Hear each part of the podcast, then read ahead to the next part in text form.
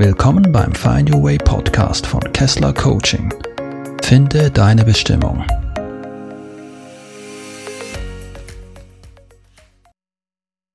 Hallo und herzlich willkommen zu einer neuen Podcast-Folge. Schön, dass du da bist und dir die Zeit nimmst, reinzuhören. Heute soll es ums Thema gehen, wie du ins Handeln kommst.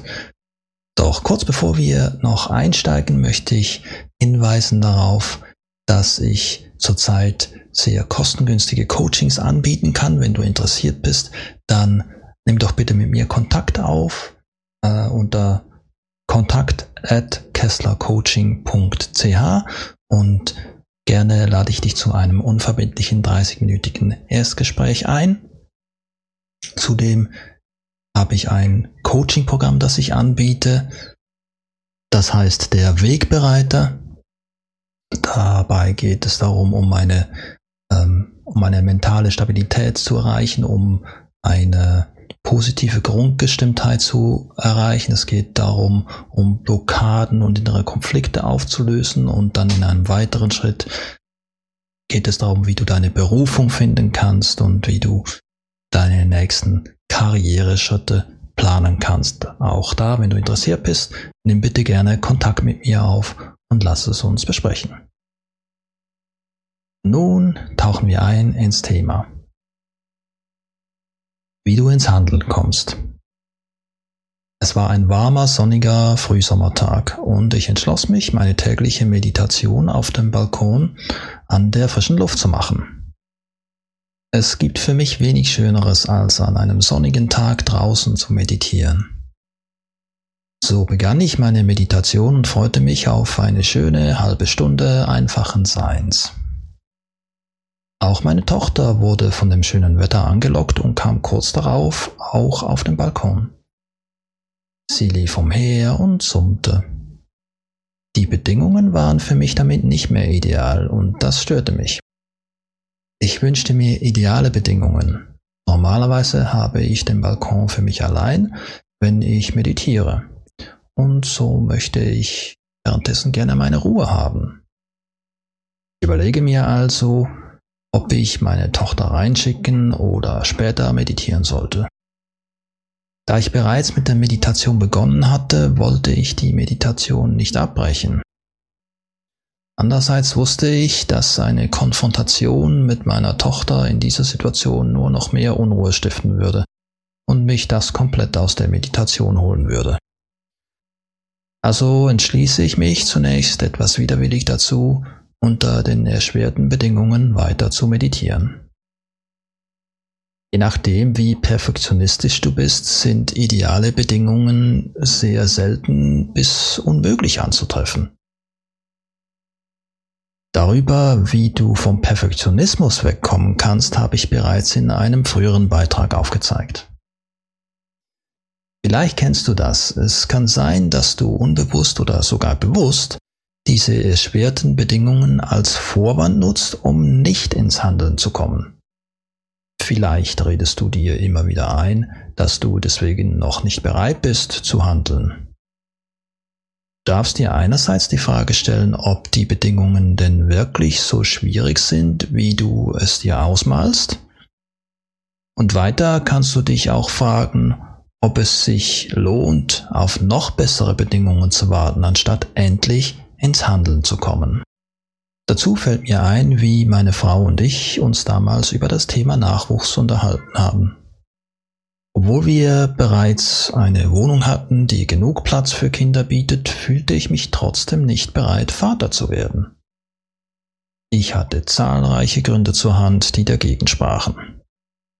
Die Zukunft sei ungewiss, es würde immer schwieriger werden, einen Job zu finden und seinen Lebensunterhalt zu verdienen und so weiter.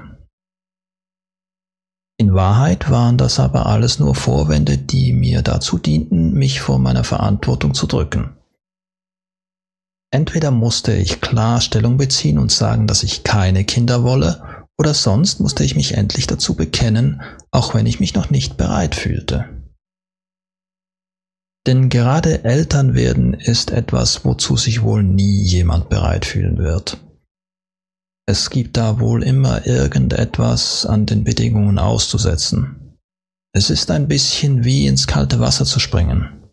Es wird immer unangenehm sein, aber nur so kommst du ins Handeln. Es ist völlig in Ordnung, etwas nicht tun zu wollen, zum Beispiel eben Kinder kriegen und aufzuziehen. Dann solltest du aber auch die Verantwortung übernehmen und diese Entscheidung klar treffen. Wenn du es ständig vor dir herschiebst, ohne eine klare Entscheidung zu treffen, dann ist das so, als würdest du einen schweren Koffer mitschleppen mit lauter Sachen, von denen du weißt, dass du sie nicht brauchen wirst. Es ist unnötiger Ballast, der das Leben schwer macht.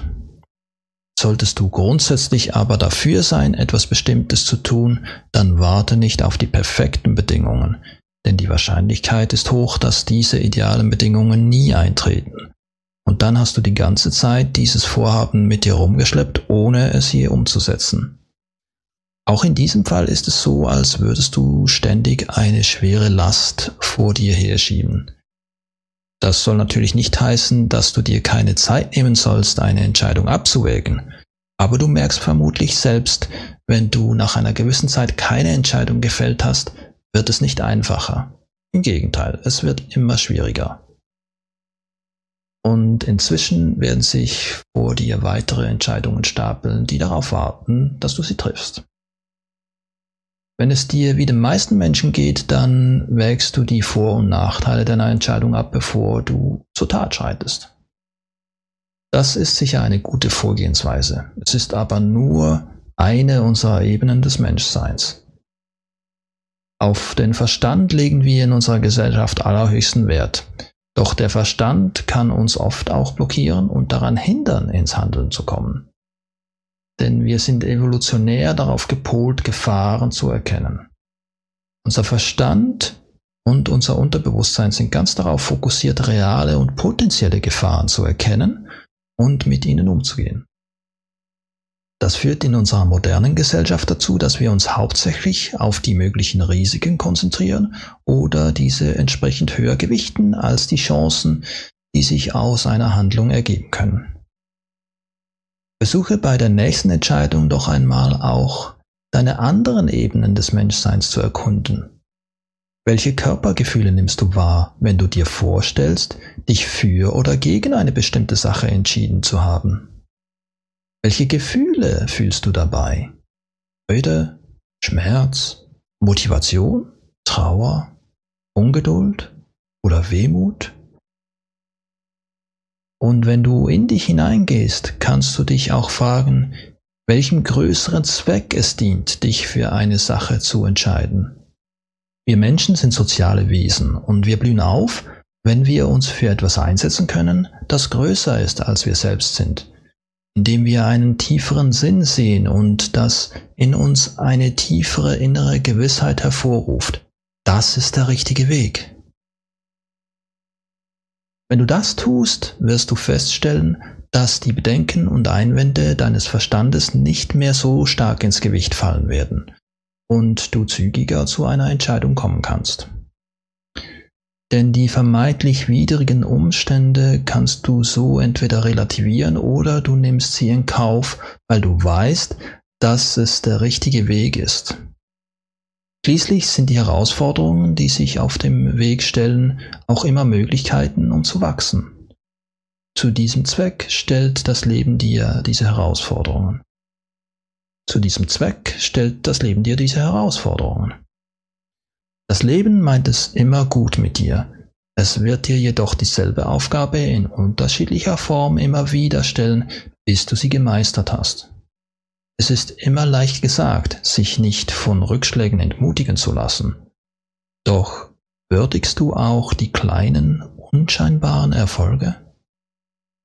Wenn du das tust, ist es auch wesentlich einfacher, einmal einen Rückschlag zu verkraften und wieder aufzustehen. Feiere deine Erfolge, auch wenn sie klein scheinen mögen. Tauche gedanklich und emotional immer wieder kurz in diese Momente ein. Sie sind Ressourcen, aus denen du Kraft schöpfen kannst. Und versuche auch vom Vergleich mit anderen abzusehen. Jeder hat seine Lebensaufgabe, seinen Seelenplan und seine Geschwindigkeit, mit der er im Leben voranschreitet. Es ist nicht der Sinn des Lebens, uns mit anderen zu vergleichen, wenn auch dieses Konkurrenzdenken in unserer Gesellschaft noch einen großen Stellenwert hat. Der Sinn des Lebens ist es, dass wir unseren eigenen Weg finden und diesen auch beschreiten. Zum Schluss habe ich noch ein paar praxistaugliche Tipps für dich, um ins Handeln zu kommen. Notiere dir die Schritte, die du für dein Vorhaben machen willst. Wirf immer wieder einen Blick auf deine Notizen, um dich zu erinnern und zu sehen, wo du stehst. Setze dir ein verbindliches Datum, bis wann du damit in die Umsetzung gehen willst. Das gibt dir einen sanften Druck anzufangen. Kommuniziere das Datum deinem Partner oder einem vertrauten Freund und schildere dein Vorhaben. Damit stärkst du dich in der Verantwortung, es auch wirklich anzugehen. Kommuniziere immer wieder über deinen Fortschritt, hole Feedback und Ideen aus anderen Perspektiven ein. Was für dich stimmt, kannst du übernehmen oder gegebenenfalls anpassen. Was für dich unpassend ist, verwirfst du. Denke immer daran, dass du nicht allen gefallen musst. Das wäre ein unerreichbares Ziel. Nimm dir lieber vor, die für dich richtigen Menschen anzusprechen mit dem, was du tust. Tue das, was dich glücklich macht und was für dich sinnvoll ist. Damit wirst du automatisch die Menschen und Situationen in dein Leben ziehen, die dir gut tun.